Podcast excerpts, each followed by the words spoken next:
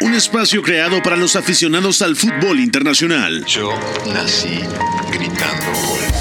Un proyecto radiofónico informativo, analítico y reflexivo. No tengo nada de original. En el que un grupo de periodistas repasan la actualidad del fútbol en cada rincón del planeta. Todos los bebés se asoman al mundo gritando. Y como todos, quise ser jugador de fútbol. He sido el peor pata de palo que se ha visto en los campitos de mi país. Arranca Catenacho W, la casa del fútbol internacional. Hola, hola, ¿cómo están? Son pasadito de las 4 de la tarde en la Ciudad de México. Estamos completamente en vivo desde Tlalpan 3000. Esto es Catenacho W, la casa del fútbol internacional. Tenemos un programa muy lindo, programa de viernes, programa de fin de semana, porque esta misma madrugada se ha llevado a cabo el sorteo, los sorteos de la Europa League y la Conference League. Ya están listos los octavos de final de ambas competiciones. Los estaremos repasando enfrentamiento por enfrentamiento, dejando algunas claves, algunos pronósticos para que se queden con nosotros en la primera mitad y en la segunda mitad, evidentemente, ya saben, la marca registrada. Nos vamos a repasar la ruta del fin de semana, los partidos que no se pueden perder para este fin de semana. Lo hacemos eh, en compañía de Oscar Informe Mendoza. ¿Cómo estás, Oscariño? ¿Todo bien? ¿Qué tal, Beto? ¿Todo bien? Un saludo para ti, para toda la gente que nos escucha, para Po, por supuesto. Hoy tuvimos que despertarnos temprano, ¿no? Para ver los sorteos y además tenemos un fin de semana cargado con partidos interesantes, sobre todo yo diría que mm, quizá en Alemania, ¿eh? Hay uno que llama bastante la atención, pero ya platicaremos eso. Totalmente de acuerdo. Eh, a nombre de Pepe del Bosque, el titular de Catenacho W, le saluda Beto González. y le mandamos un abrazo a Pepe, por supuesto, esperando que se recupere pronto. Al señor Gustavo Millares, que los viernes no se digna venir por aquí y nos dejan a Oscar y a mí atendiendo solos este, este bonito espacio, esta bonita nave que se llama Catenacho W. Oscariño, ya sabes que este espacio es donde nosotros empezamos nuestra fiesta de fin de semana junto con Fo, señor Sí. productor, junto con el equipo que opera en la cabina. Así que los saludamos también con mucho gusto y nos vamos rápidamente, rápidamente a la pregunta del día porque tuvimos, sí, sorteos de Europa y Conference League. La pregunta del día. Non potevo farlo venire dagli Stati Uniti senza farlo giocare. Catenacho W. Oscar, evidentemente la pregunta del fin de semana o la pregunta del día tiene que cambiar porque tuvimos sorteo de competencias europeas y la pregunta es muy franca. Lo vamos a extender a los dos, ¿te parece? Que me digas cortito y al pie cuál es el duelo de octavos de Europa League que no te vas a perder, tu favorito, y lo mismo para el de Conference League. ¿Con cuáles te quedas?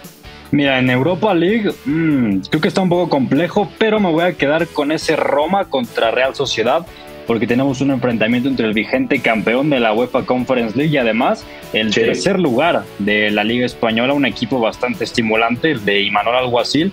Yo creo que de ahí, incluso de estos dos, podríamos ver un top 5, top 6 de candidatos al título. Y para mí, el que gane esta serie va a salir muy reforzado.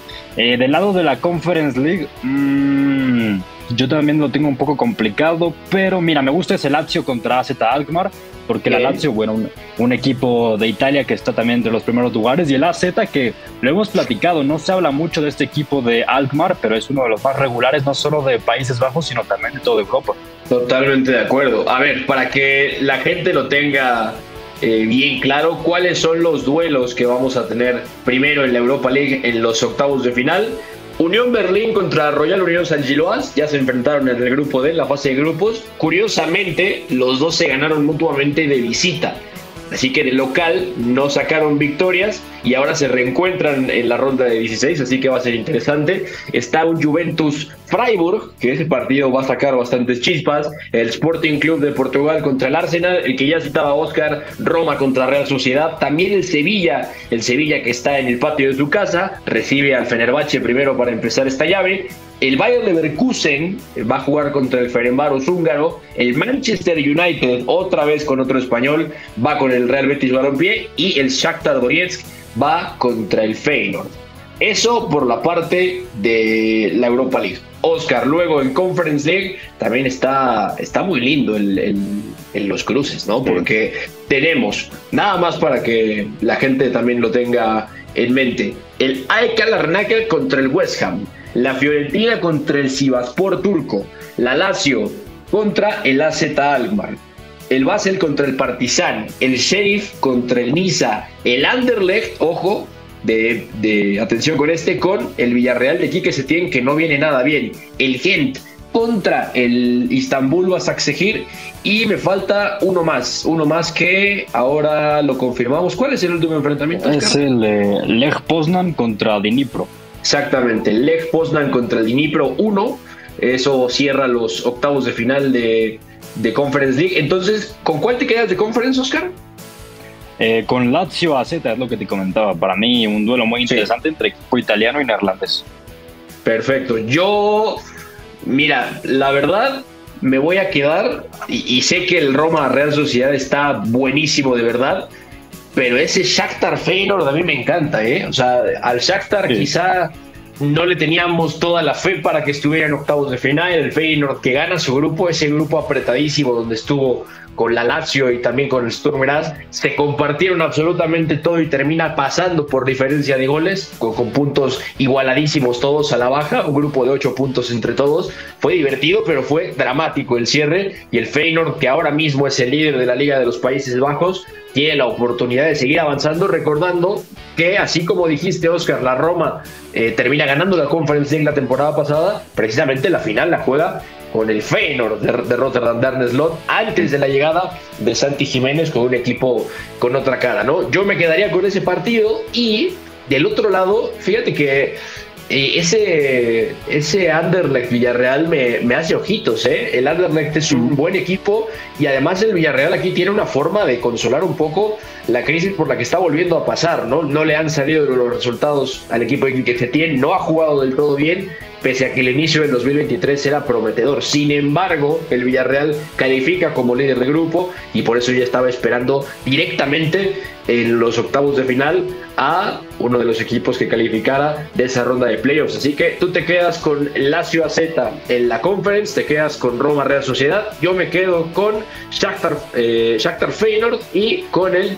Eh, con el Anderlecht Villarreal. Entonces, aquí está la pregunta, Oscar, y nos metemos a, a repasar cada llave con un pronóstico. UEFA Europa League. La casa del fútbol internacional. Campeones de la UEFA Europa League. Catenacho W. Empezamos eh, por el principio, ¿te parece? Ese Unión Berlín contra Royal Unión San Giloas, ya lo, ya lo decíamos ahora, ¿no? Se enfrentan en el grupo D de la, de la Europa League y es curioso porque también ya lo decíamos, los dos se ganan de visita y luego los otros partidos son bastante más apretados, ¿no? La verdad es que es una eliminatoria que, que pinta bastante cerrada, ¿no? O sea, el Unión Berlín ahora mismo es uno de los tres líderes de la Bundesliga, está peleando hombro a hombro con el Bayern Múnich y con el Borussia Dortmund, atrás de ellos viene evidentemente Leipzig, pero es un buen equipo el, el, equipo berlinés de Urs Fischer que va contra este equipo revelación ¿no? de la fase de grupos. Para mí es el equipo revelación de la Europa League, sin lugar a dudas. El campeón de Bélgica, al menos el campeón defensor por una parte. Así que, ¿qué pronóstico le pones, Oscar?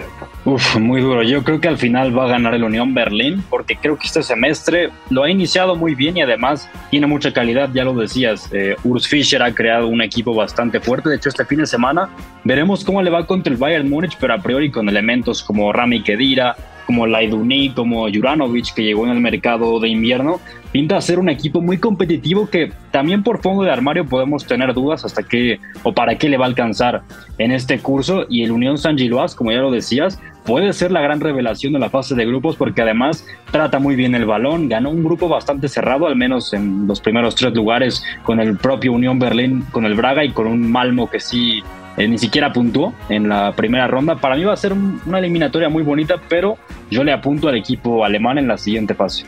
Sí, de acuerdo. Ahora mismo el Royal Saint Giroas es segundo de la Pro League de Bélgica está eh, a siete puntos del Genk de Gerardo Arteaga.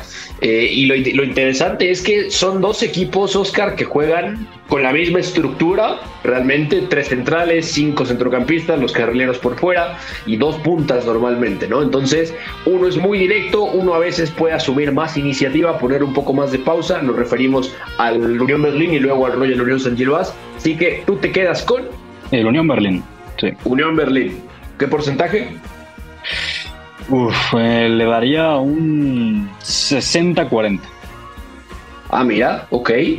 Eh, arriesgado, ¿eh? Yo, yo la veo un poquito más cerrada y yo diría, yo diría, y de hecho lo comentaba hace rato, eh, que para mí hay un 55-45 a favor del Unión Berlín. Solamente también si nos remontamos a lo que pasó en fase de grupos. Así que vamos a ver qué pasa. Tú dices 60-40 Unión Berlín, yo digo 55-45. Coincidimos en que. Una cosita, Beto, es que si no me equivoco, cierran en Bélgica, ¿verdad? La vuelta.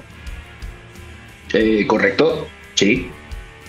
Sí, una ventaja para los belgas, sí.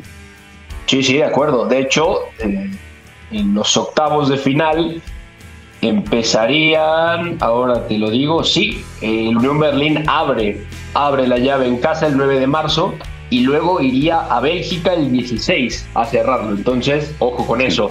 Pasamos a la otra, Oscar, porque también este, este pinta muy, muy lindo. La verdad me gusta mucho. Juventus, Freiburg. Eh, ojo, porque, a ver, a la Juve se le atraganta el NAN en casa. Es cierto que luego va a Francia y lo resuelve con un partido épico de Ángel Di María como enganche. Pero la Juve sigue sin jugar bien, pese a que Massimiliano Allegri no deja de probar ciertos detalles, ¿no?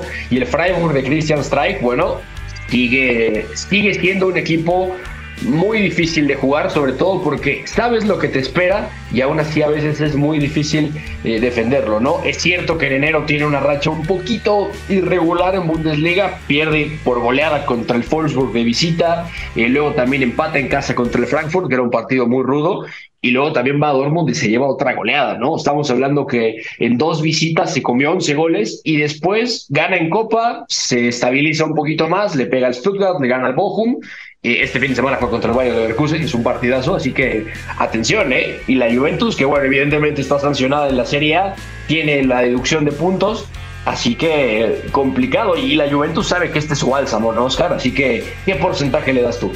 Mira, yo, para mí va a avanzar el Freiburg, y yo sé que también puede ser polémico porque la Juventus es un equipo que a nivel continental, bueno, tiene eh, cierta mística, podríamos decirlo, sin llegar a ser un Sevilla en esta competición, pero es que a mí la Juventus me deja muchas dudas, aunque hay que decirlo, son dos equipos que se sienten más cómodos atacando en transición que llevando la iniciativa o que al menos tienen problemas al momento de tener posesiones largas, pero el Freiburg yo lo veo también con muchas de ganar, eh, no solamente porque también cierran en Alemania, sino porque con un gran Vincenzo Grifo que en este año ha anotado una cantidad importante de goles, está enrachado.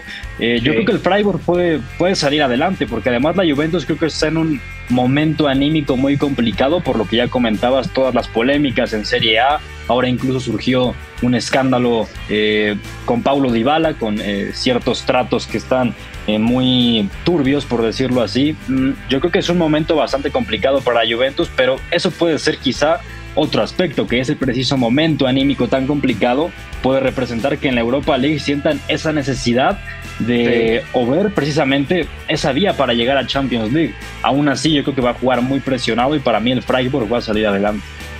Sí, de acuerdo. Yo compro. El Freiburg para mí va a pasar. Juega dentro de las posibilidades que tiene, con la plantilla que tiene, que, me parece que es buena, pero evidentemente no es super élite, que la de la Juventus tampoco, pese a algunos nombres, ojo, eh, tiene posibilidades de sacar a partir de su sistema una ventaja en esta eliminatoria. Yo te la voy a comprar y yo te diría que para mí el Freiburg, digo, me estoy yendo conservador porque la Juventus es la Juventus y tiene la calidad para, aún jugando mal, destrabar la eliminatoria. El Freiburg para mí es favorito, 55 a 45. ¿Compras o vendes? Me gusta, me gusta, 55-45, sí. Buenísimo, ahí está. Ahora pasamos al Sporting Club de Portugal contra el Arsenal. Oscar, yo te digo de una vez que todas las llaves de octavos, esta es la que más veo decantada, porque el Arsenal está jugando a un nivel muy alto, pero además es que no se ha caído, uno y dos, cuando ha perdido, cuando realmente le han superado o se le han complicado los partidos, siempre tiene soluciones.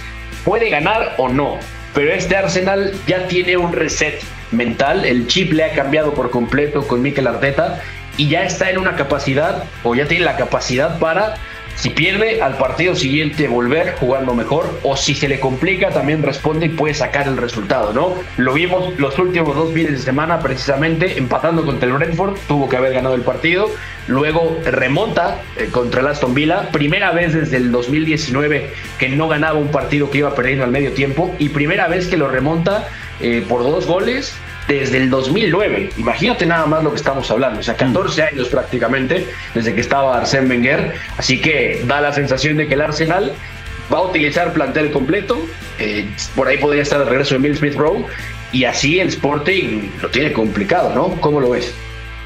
Totalmente, porque el Sporting es cierto que también se reforzó con un par de elementos en en el mercado invernal perdió a Pedro Porro, que eso también hay que apuntarlo porque no es un tema menor, y un Arsenal que como ya bien lo decías, eh, ha demostrado que tiene una fortaleza también eh, mental que es muy importante y que puede ser decisiva en este tipo de eliminatorias. Lo vimos, como ya bien decías, el día del Aston Villa en Villa Park, pero también contra el Manchester United, cómo acaba ganando en los últimos minutos. Y eso es muy importante porque también supongamos que llega a ponerse complicado o a eh, tener cuesta arriba la eliminatoria, bueno, precisamente esa fortaleza mental puede ser algo que sostenga al equipo, pero luego a nivel pizarra, bueno, Mikel Arteta es lo que es, tiene muy bien asentado ese equipo con esa estructura eh, de la salida de tres, con Sinchenko pisando carriles interiores, con los volantes bien abiertos. Vamos a ver también en qué momento llegan Gabriel Martinelli y Leandro Trossard, que eso también puede ser muy importante, pero luego también Edin Ketia está bien. Por donde se le quiera ver, el Arsenal tiene muy decantada esta eliminatoria, como bien decías, y yo lo pondría un 80-20 a favor los Gunners. 80-20. Fíjate que yo no llegué a tanto, ¿eh? O sea, entiendo y yo estoy de acuerdo en todo lo que hemos estado hablando, pero aún así, el Arsenal no tiene un fondo de armario todavía tan grande para pensar en que la eliminatoria la puedes ganar con, con, un cambio todavía, ¿me explico? O sea, es cierto que está Gabriel Martinelli, ahora también está Trossard, ahora también está Jorginho, y en general Mikel Arteta ha metido en ritmo en Europa League varias piezas, Tomiyasu, el propio Holding, eh, Tierney también ha jugado por ahí, Sinchenko cuando se venía recuperando, etcétera, etcétera, etcétera. Fabio Vieira tomó también rodaje por ahí, eh, así que, a ver, es un buen equipo, faltan algunas cosas, pero pero también el Sporting tiene algunas cositas, ¿no? Sobre todo yo quiero ver a Pedro González, a Marcus Edwards, que también fue una de las cosas ah, más, más divertidas de ver en fase de grupos de la Champions, Manu Ugarte, que se viene asentando junto a Kidemasa Morita en el doble pivote, y la línea de tres, ¿no? Con Gonzalo Ignacio, Sebastián Coates, el capitán, y Jeremiah Sanjuste, y Ricardo Esgallo, que es el que está tomando el lugar justo de lo, del que mencionabas, de Pedro Porro, que llegó seguido al Tottenham, yo te compro, o bueno, compro todo lo que hemos dicho, pero te voy a poner 65-35 solamente porque el Sporting también es capaz de lo mejor y de lo peor. Y si no, le preguntamos a Antonio Adán, ¿verdad? Que puedes dejarte prácticamente un error por eliminatoria. Y ahí está. Entonces, tú dices que 80-20. Uy, Mira, quizá exageré un poco porque además también recordé que el Sporting le compitió bien en la Champions equipos como el Tottenham. Eh, aún así lo pongo 70-30. Está bien, rectificas. 70-30, yo me voy 65-35. Eh, luego pasamos a tu eliminatoria favorita, Oscar, que entiendo por qué es tu favorita y la verdad, si no hubiera yo escogido la otra, me hubiera ido con esta, Roma Real Sociedad.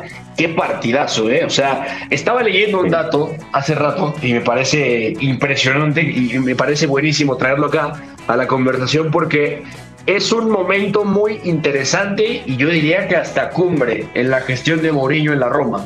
Leía yo que entre los títulos de la antigua Copa UEFA que gana Mourinho con el Porto en el 2003 y de la Champions que levanta también con el Porto en el 2004 contra el Mónaco, final contra el Celtic en Copa de la UEFA, final contra el Mónaco en la Champions, dirigió 26 partidos y no fue eliminado, ¿no?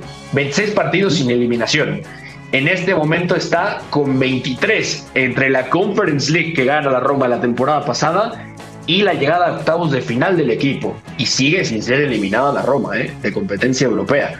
Interesante, ¿eh? porque se va a enfrentar posiblemente junto al Barça a nivel de juego con los matices del Barça por el mejor equipo de, España, ¿no, Oscar? Así que la Roma que defiende bastante mal por tramos, pero a balón parado te, te, puede matar una eliminatoria. Luego le cuesta trabajo generar con balón y la Real Sociedad que evidentemente tiene nombres que queremos ver, ¿no? Que está Mikel Oyarzábal, que está Mikel Merino, está Martín Subimendi, obviamente Taque Cubo y los puntas que tiene, ¿no? Que también tiene a Mohamed Alicho y Alexander Sorlot. Entonces, buena combinación de nombres. El citado Dybala que se enfrenta incluso a un mes de suspensión por lo que ya comentabas de estos pagos en el oscurito cuando estaba en la lluvia. Así que, Oscar, date grasa. Tu pronóstico, tu mm. porcentaje, ¿qué esperas de esta eliminatoria?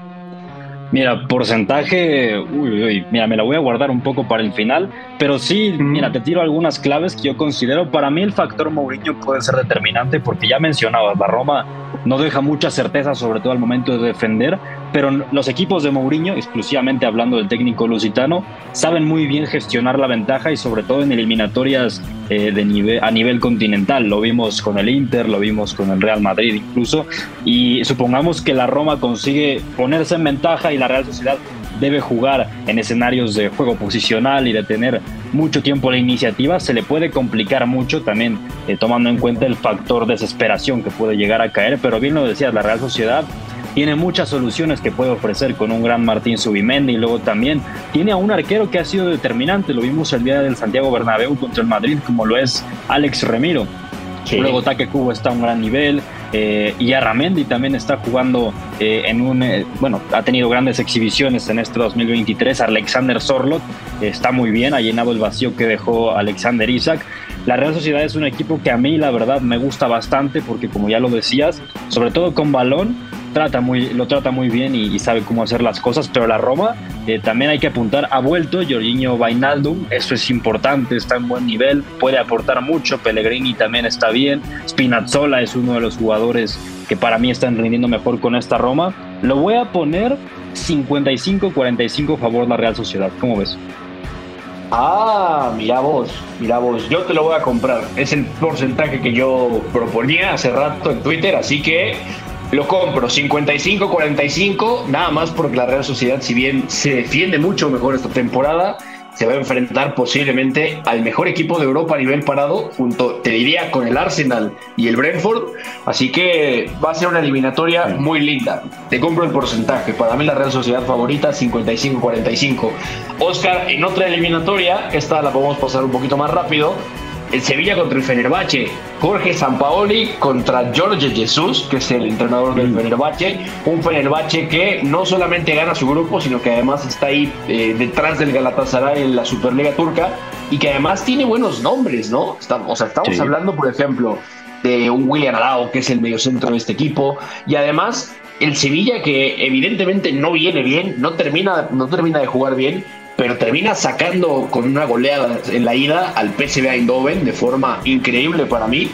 Eh, una goleada que parecía fuera de sus alcances, así que el Sevilla levemente menos favorito desde mi punto de vista, pero está en su competición, Oscar. O sea, la verdad es que al Sevilla la Europa League es lo que el Real Madrid a la Champions League. No parece tópico, pero basta ver la historia para entender por qué. Entonces, ¿Cuál es tu porcentaje? Yo tengo muy claro, no sé si compres o vendas, el Fenerbahce, por el nivel de juego, en este momento, por el estado en el que están las cosas, puede estar, puede estar mejor a reserva de que la liga turca todavía no regresa después de los sismos.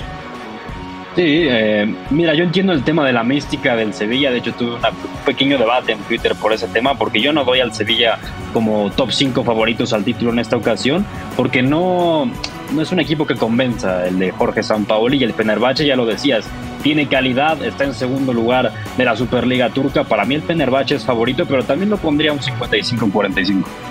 Te lo compro totalmente. Yo también voy 55-45 con el Fenerbahce, así que ojo con este.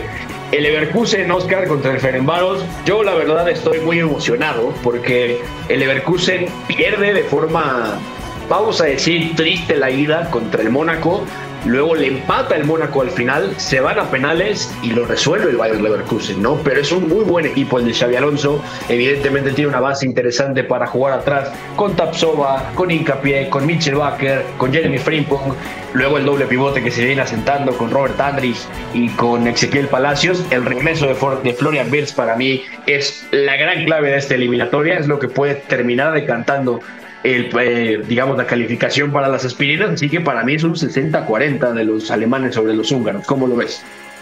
Sí, te compro el porcentaje porque más allá de que el Bayern Leverkusen aún no es equipo, no es un equipo hecho, esa es la sensación que da, pero tiene ya muchas rutas definidas y jugadores como Diaby que está muy bien, Piero Incapié que es muy versátil, puede jugar como central, como lateral y lo de Florian Wirtz es una noticia muy positiva, ha vuelto después de una lesión muy complicada y aporta muchísimo entre líneas. Para mí el Bayern Leverkusen también es un favorito para avanzar en esta eliminatoria. Entonces, los de Xavi Alonso, yo también creo que estarán en cuartos de final. Totalmente de acuerdo. 60-40 eh, quedamos en esta eliminatoria, así que vamos rápido a la pausa y regresando terminamos este repaso por las eliminatorias de Europa League porque nos quedan ese Manchester United Betis y mi eliminatoria favorita, Shakhtar contra Feyenoord. Así que volvemos después de la pausa, no se despeguen, están en Catenacho W Europa Conference y ruta del fin de semana. Ya volvemos. El triunfo debe ser también la consecuencia de una superioridad moral, no solamente futbolística. Si en el triunfo no están implícitos los recursos, si los recursos nos dan igual, estaríamos dándole a la sociedad un mensaje terrible. Somos la resistencia. Catenacho W la Casa del Fútbol Internacional.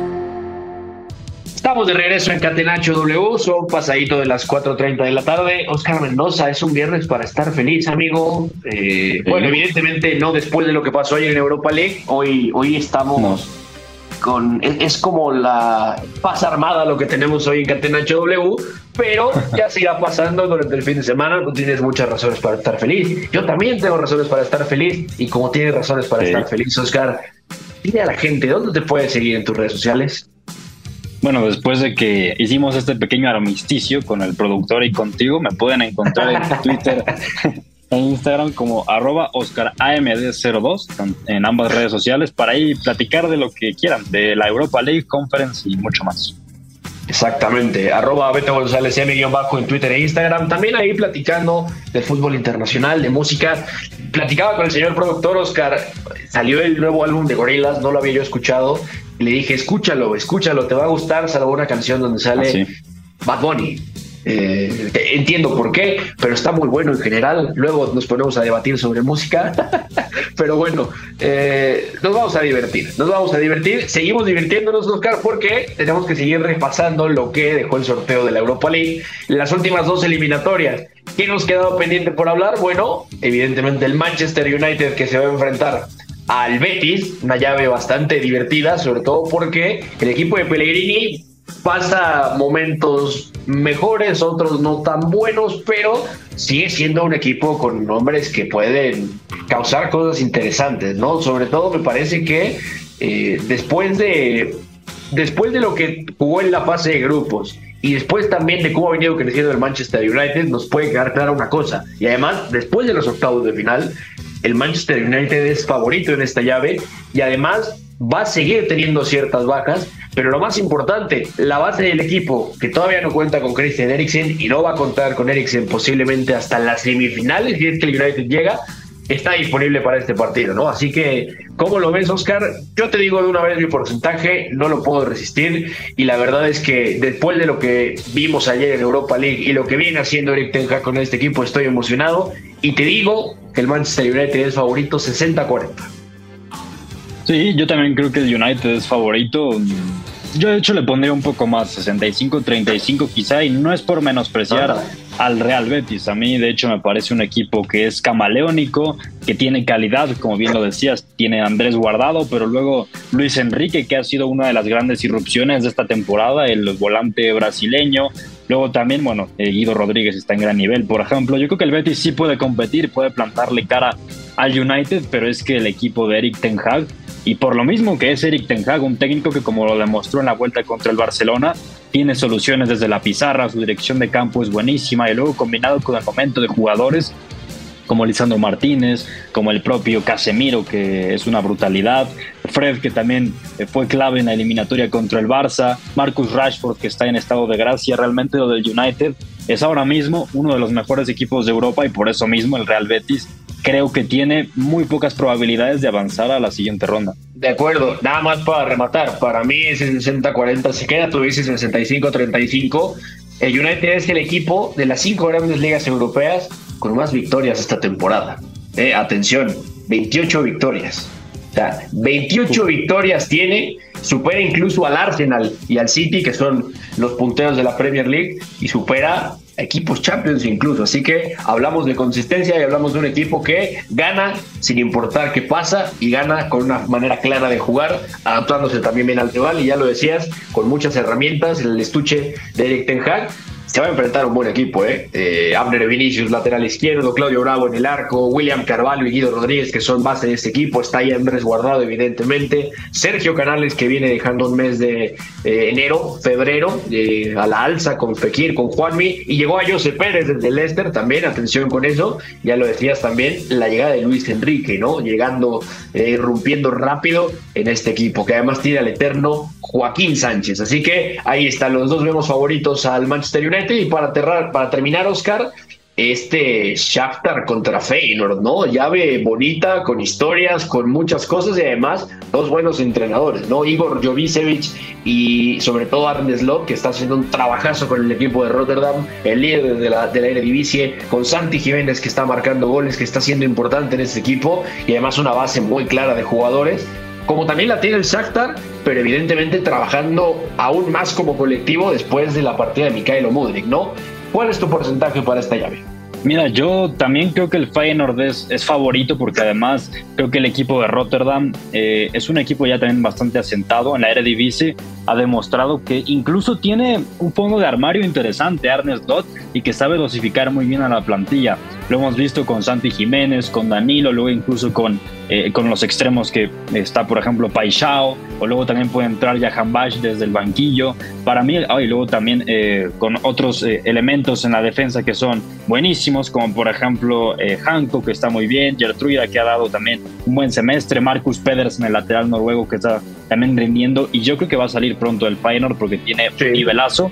Para mí el Feyenoord es favorito y el Shakhtar, bueno, ahora revisaba la plantilla y tiene nombres para competir. De hecho, me sorprende que siga jugando Andriy Piatov. Creo que, mira, tiene 38 años y no sé, no, no, sé cuánto tiempo ha estado ya en el Shakhtar. Mira, desde junio del 2007, una eternidad.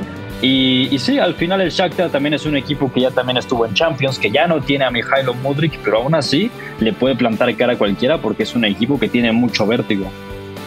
Totalmente de acuerdo. Eh, ¿Cuál es tu porcentaje entonces? ¿Quién gana esta llave? Hmm. Lo voy a poner 60-40, Feyenoord. Te lo compro, ¿eh? También. O sea, me parece que lo que ha hecho Arne Slot con este equipo es muy serio. Finalista de Conference League con cierta base del equipo diferente, ¿no? Porque estaba Tyrell Malasia, se fue al Manchester United. Estaba Luis Sinisterra, se ha ido al Leeds, no le ha ido tan y el equipo ha estado eh, bastante dubitativo, con bastantes problemas, no se asentó con Jesse Marsh, terminaron despidiendo a Jesse Marsh. De hecho ya llegó Javi Gracia, sujeto a que le den su visa de trabajo, así que eh, difícil, ¿no? Y luego Steve de que era el gran, el gran goleador de este equipo la temporada pasada, eh, va al, a la al Cremonese, es compañero, al Genk, y luego ah, al Cremonese con, con Johan Vázquez. Y ahora está ahí precisamente Danilo disputando ahora con el que lleva la pulseada, que es Santi Jiménez, que está haciéndose muy importante. Varios nombres jóvenes, varios nombres prometedores, como los tiene el Shakhtar, pero vemos favorito al Feyenoord. Aquí dejamos la Europa League y rápidamente, Oscar, para no abandonar la Conference League, ya tú decías, Lazio AZ, tu eliminatoria favorita. Mi favorita Villarreal o Anderlecht contra Villarreal. Nada más dime, de todas las eliminatorias, ¿quién crees que va a pasar? Vamos una por una. AEK Larnaca contra West Ham. ¿Quién pasa? Eh, West Ham, me parece. Aunque tiene ciertos problemas en la Premier, yo creo que los de David Moyes son muy favoritos. No, y si no pasaron de ronda sería un absoluto escándalo. O sea, con esta plantilla Cuidado, eh, yo también compro, el West Ham debería eliminar a la Larnaca. La Fiore contra el Sivaspor. Eh, Fiore también, totalmente. De acuerdo, el plantel que tienen me parece lo suficientemente capacitado como para estar en cuartos de final. La Lazio contra el AZ Alkmaar, este está muy fuerte. Mm, es que si digo AZ Alkmaar va a ser un poco arriesgado, pero me voy a quedar con el equipo neerlandés. ¿eh? Yo creo que también cierra en casa, eso es importante. Entonces, mira, eso puede ser un poco eh, o nada mainstream, pero voy a poner a la Z. Mm, ok, yo voy a quedar con la Lazio para llevarte la contraria. Hemos conseguido mucho hoy, pese a que no estás feliz con los aficionados del Manchester United. Así que con el equipo de Sarri, yo me voy a quedar. Eh, luego, el Basel contra el Partizan, ¿con quién te quedas? Basel, ay, eh, Basel, Basel. Me voy a quedar con el equipo suizo. Creo que incluso tiene un poco más de experiencia en competiciones europeas. Yo me quedo con los suizos. De acuerdo, yo también me quedo con los suizos, pero va a ser un partido bastante interesante este del Basel contra el Partizan. Después, eh, Partizan, es, el eslogan brasileño. ¿eh? Sí, sí. Le, le, he dicho Partizan todo el tiempo y he confundido el logo, así que disculpen ustedes. Eh, eso, es, cuestión de, conflicto político. De tú estás confundiendo un equipo eslovaco con uno serbio, ¿no? Con uno serbio, de acuerdo. Así que el Slovan de Bratislava es el que va a jugar contra, contra el Basel. Dicho eso, disculpen ustedes, yo me quedo contra el Basel. Así que sí, los dos nos quedamos con el Basel. En el Sheriff Nisa, Oscar, eh, el Niza tiene que avanzar. Yo creo que también el Sheriff es un equipo de estos cenicienta, pero no creo que le dé para llegar más allá. No, de acuerdo. Ha sido una historia lindísima la del Sheriff en Europa en este par de años, pero estoy de acuerdo en que seguramente el Niza tiene que calificar.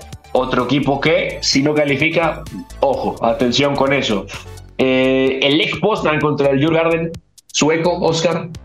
Uy, el Jurgarden, cuidado, porque también es, fue uno de los equipos sorpresa, si no es que el equipo sorpresa en la fase de grupos, yo creo que va a avanzar el Jurgarden.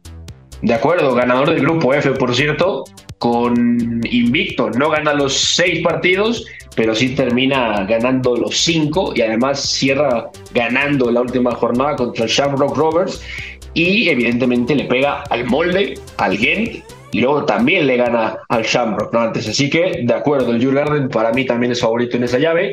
Y, por cierto, la mía, la favorita, Anderlecht contra Villarreal, Oscar, eso también está de cuidado. Sí, yo creo que va a avanzar el Villarreal, pero le va a costar más trabajo de lo que parece. Y lo pondría como favorito al submarino amarillo por simple calidad individual. De acuerdo, y además con un centro del campo que le puede permitir varias cosas interesantes. Por último, el Gen contra el Basaksehir. Uy, em, está igualada, yo la veo bastante igualada, pero mm, yo creo que el equipo turco puede avanzar. Eh, habrá que estudiar un poco la plantilla, pero yo creo que sí, los turcos pueden, pueden dar la, la campanada. De acuerdo, yo también me, quedaría con los turcos para esta ocasión. Para mí el Basaksehir terminará avanzando en esa llave. Aquí dejamos el tema de los sorteos y nos metemos ahora sí rápidamente a la ruta del fin de semana. ¿Qué nos espera para este fin de semana? Premier League. Young United. To over the line. And Manchester United have the lead at Vicarage Road. Catenacho W. Bueno, Oscar, la verdad tenemos partidos muy lindos este fin de semana. Eh, la Premier no se va a jugar completa, recordando que eh, hay final de Copa de la Liga el domingo, así que ya iremos repasando esto, pero justamente en Inglaterra hay dos partidos para mí que llaman la atención. El Leicester contra Arsenal, que es el, el mismo sábado, mañana 9 de la mañana, tiempo del centro de México, y el domingo 7 y media de la mañana, antes de la final de Copa de la Liga, justamente Tottenham contra Chelsea.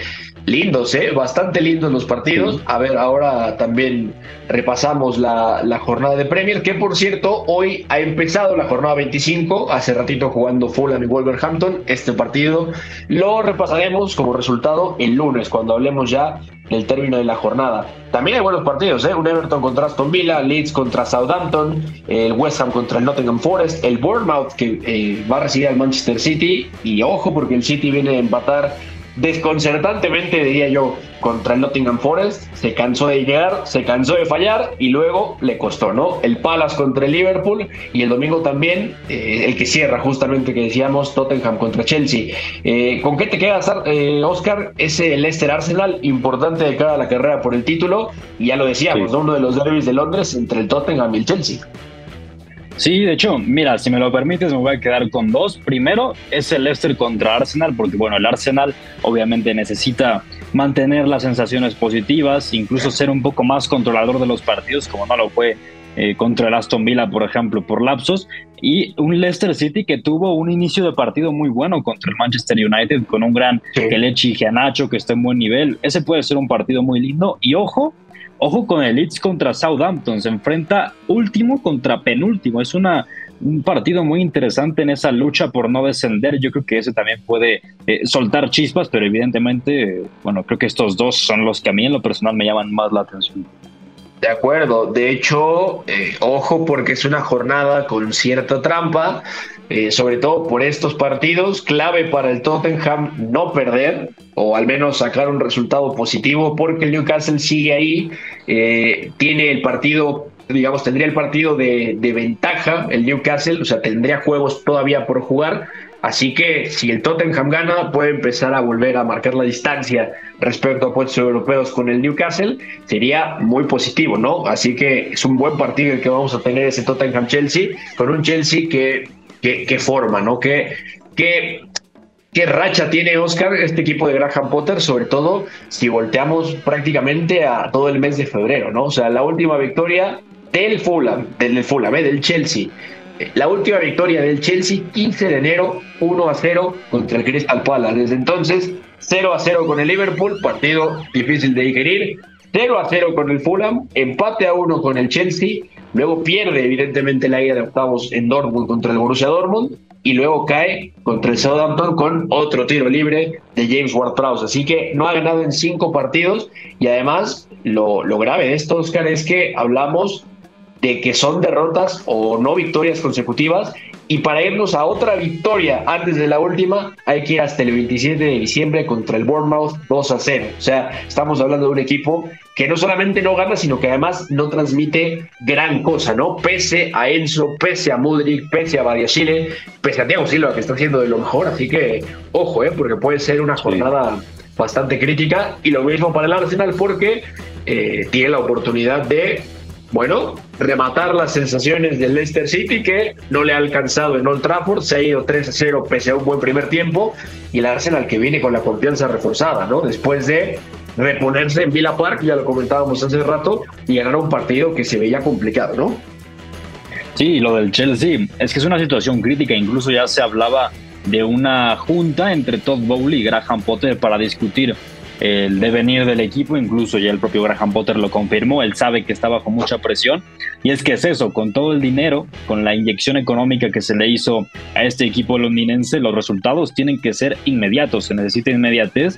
Ahora mismo esa es la sensación que da porque eh, está en desventaja en la UEFA Champions League, en Premier está ahora mismo a media tabla, el Chelsea yo lo veo muy presionado, Beto. Totalmente de acuerdo, la presión está eh, encima de Graham Potter, encima de este proyecto que se gastó prácticamente 330 millones de euros en el invierno, una absoluta locura. Entonces, Arsenal líder con 54, City ya lo decíamos, visita al Bournemouth con 52, el United y el Newcastle, y aquí hacemos un paréntesis antes de cerrar el fútbol europeo, paréntesis, el fútbol europeo, el fútbol inglés, eh, Oscar, final de Copa de la Liga, final de la Copa de la Liga en Inglaterra, Manchester United Newcastle en Wembley el domingo. Partido muy lindo, un partido que le costó trabajo también al United hace unos meses, diez y media de la mañana el domingo.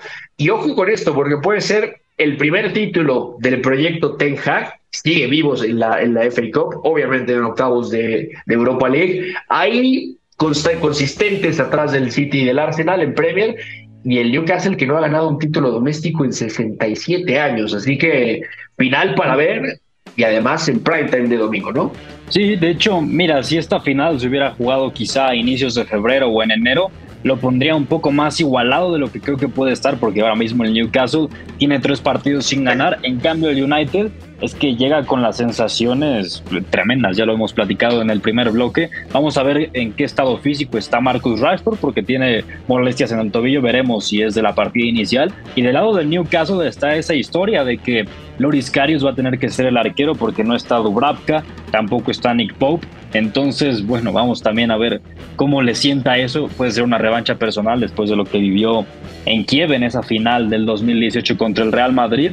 Pero aún así es un partido muy interesante porque son dos equipos que han rendido muy bien en términos generales. Ambos están en la lucha por estar. Bueno, el United incluso pelea por ganar la Premier League. El Newcastle quiere su puesto en la UEFA Champions League y por eso mismo es una final de Carabao Cup que está bastante bien, digamos que tiene mucho cartel. De acuerdo, eh, van a ser casi 68 años. La última FA Cup que gana el Newcastle 1955. Atención con eso. Título doméstico grande porque fueron campeones de Championship en el 2017. Ahí regresan a la primera división, entonces ese no se considera.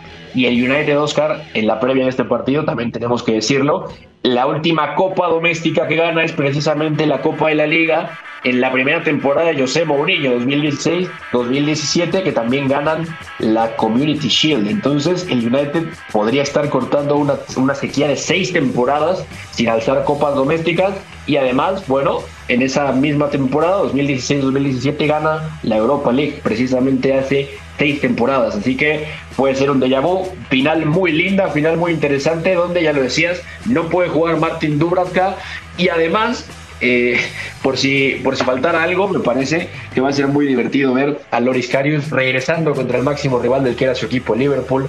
Así que duelo interesante de arqueros. Hasta aquí dejamos el tema del fútbol inglés y ahora pasamos rápidamente, eh, Oscar, a hablar de lo que se viene en la Liga Española. La Liga. Con el balón en bandeja de plata, gol. Marca el Atlético de Madrid, sociedad ilimitada.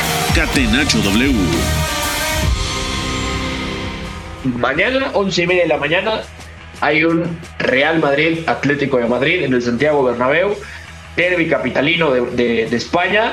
Y yo la verdad es que después de ver al Real Madrid remontando de esa manera en Anfield entre semana en Champions, me disipo varias dudas, pero sobre todo lo que me da la sensación es que el Real Madrid otra vez tiene ese envión anímico fuerte para un momento clave de temporada, un momento donde año con año, pase lo que pase, suele crecer este equipo, ¿no? Más allá de luego si lo eliminan en Champions o no, pero después de hacer estas cosas y después de lo que pasó la temporada pasada, da la sensación que el Real Madrid va a seguir creciendo anímicamente, que no tácticamente. Así que ojo con este partido. Eh, ¿Qué podemos esperar, Oscar?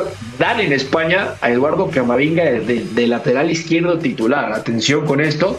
Y también en clave Atlético de Madrid se está proyectando solo Antoine Griezmann de inicio, es decir, se está dando a Saúl Ñíguez, a Coque, incluso se está hablando de Pablo Barrios para iniciar, así que partido con varias cosas interesantes, ¿no? Eh, muy favorito el Real Madrid desde mi punto de vista. Por cierto, ese partido lo podrán escuchar aquí en W Deportes y ahí estarás, Beto. De un partido, veo al Real Madrid muy favorito, no solo porque lo, por lo que ya comentabas de esa remontada y victoria contundente en Anfield contra el Liverpool en la Champions, sino porque además hay muchos elementos del Madrid que tienen la flechita para arriba.